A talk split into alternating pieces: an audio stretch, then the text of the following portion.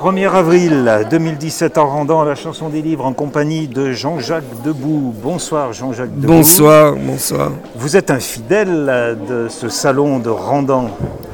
J'aime beaucoup venir ici pour la gentillesse des directeurs, de la directrice qui nous accueille avec tellement de, de simplicité et de bonheur.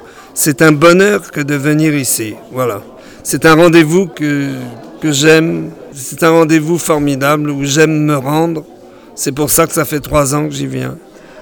Rencontre avec le public, rencontre avec d'autres artistes. Il y a ces deux aspects. Oui, et du reste, là, j'ai rencontré une artiste que, que j'adore depuis toujours, et, qui s'appelle Jacqueline Boyer, que j'ai connue petite fille quand elle venait aux éditions Raoul Breton à Paris avec sa maman qui était Lucienne Boyer et dont le papa était Jacques Pils, qui avait été aussi après le mari d'Edith Piaf. J'étais ami avec son papa, j'étais ami avec sa maman et j'étais très très très amoureux et toujours.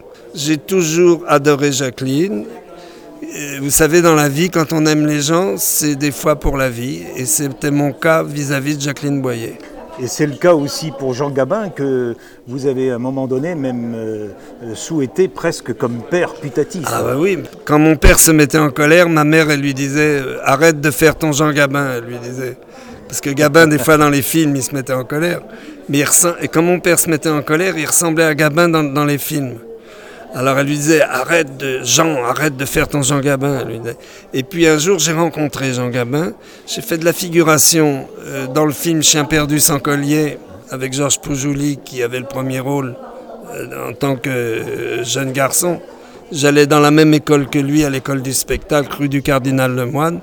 Et là, j'avais rencontré Gabin, puisque j'avais fait de la figuration dans Chien perdu sans collier. D'après Cesbron. D'après Cesbron, et mis en scène par Jean-Paul Le Chanois. Après, j'ai revu Jean Gabin pour le film Rue des Prairies, où Marie-Josée Nat, qui était ma grande amie du cours Simon, faisait sa fille. Et son fils, c'était Roger Dumas, mon vieux copain Roger Dumas, avec qui j'ai écrit aussi quelques chansons il m'avait gardé euh, la place en face de Gabin parce qu'il savait que j'avais une passion pour Gabin et j'ai pu déjeuner avec lui et parler avec lui. Ce qu'il était formidable. Et il m'avait vu chanter à la télévision dans une émission de Jacqueline Joubert qui s'appelait Le Magazine de la chanson française. Et il m'avait vu chanter ma première chanson Les boutons dorés et il m'avait dit Oh, vous savez, j'adore cette goualante. Les chansons, il appelait ça des goualantes, il, il appelait pas ça des chansons. J'adore cette goualante. Quand j'étais jeune, qu'est-ce que j'aurais bien chanté ça? Oh, j'aurais aimé chanter une chanson comme ça. Juste au retour des choses, c'est vous qui vous mettez dans le dernier album là, qui est paru euh, il y a peu de jours. Le, oui, il y a le, le, 10 mars. Le 10, le 10 mars. 13 chansons qui oui. rendent hommage à Jean Gabin.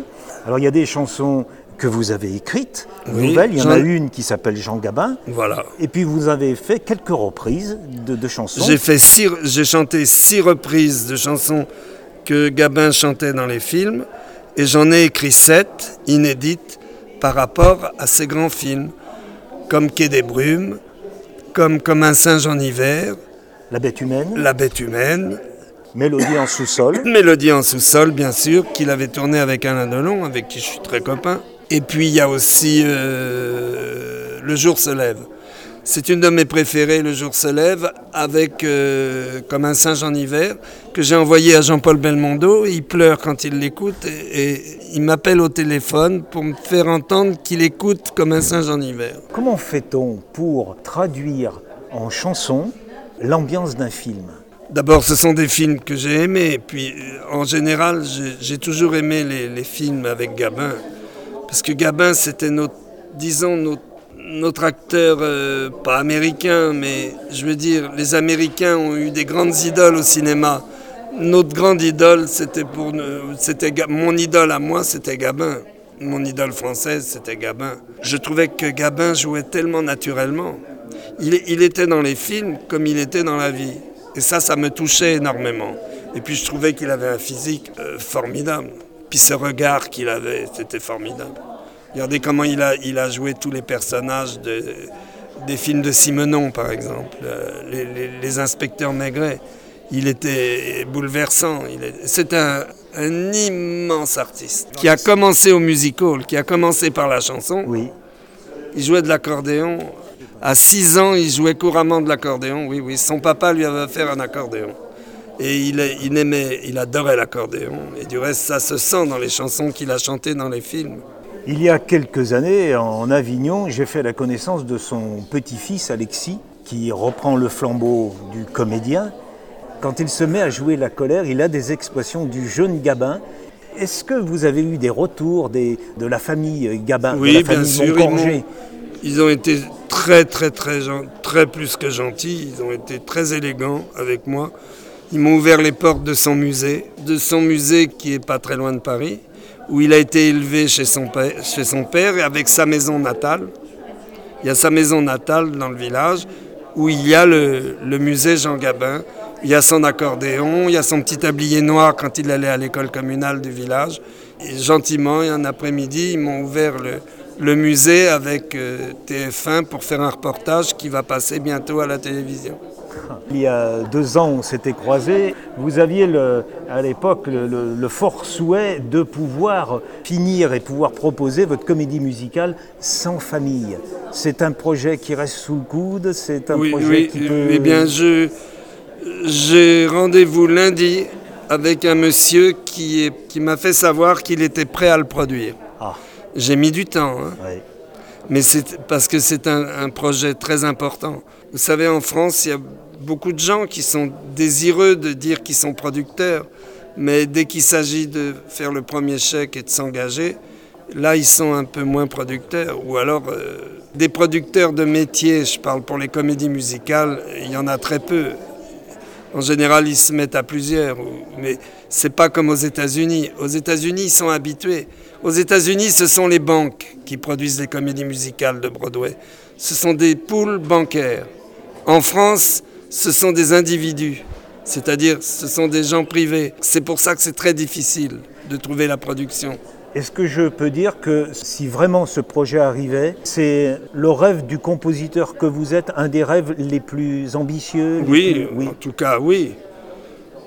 Là, je viens d'ada- d'adapter euh, de Jules Renard Poil de carotte. Il y a un théâtre qui s'y intéresse et qui, en principe, euh, va l'avoir pour les fêtes prochaines, mais je touche du bois. Ouais. Parce qu'on ne sait jamais vraiment, on n'est on pas vraiment sûr de tout. Au 19e siècle, vous auriez vécu au 19e siècle, vous auriez fait des opérettes. Mais vous savez que les spectacles que j'écris pour euh, ma femme, pour Chantal Goya, si on les écoute bien et si on les regarde bien, Ce sont des opérettes. ben évidemment, je les ai, je les ai construites, je les ai construites comme des opérettes. Et voilà peut-être pourquoi ils ont ce succès-là. C'est parce que les gens, le, le public n'est pas bête. hein. Le public, il, il- il sait très bien que finalement, ils viennent voir aussi une opérette. Moi, j'admire votre, votre art de la mélodie. Ben, ça me fait plaisir. Ça me- Vous savez que vous savez que les éditeurs euh, américains marquent, ont une petite pancarte au-dessus de la porte de leur bureau où ils mettent en anglais la mélodie avant tout. Donc vous vous l'avez pas fait exprès, mais les Américains ont remarqué que c'était important dans une chanson de- d'y avoir une mélodie. Jean-Jacques Debout, je vous remercie et je vous libère. Merci, vous êtes très gentil.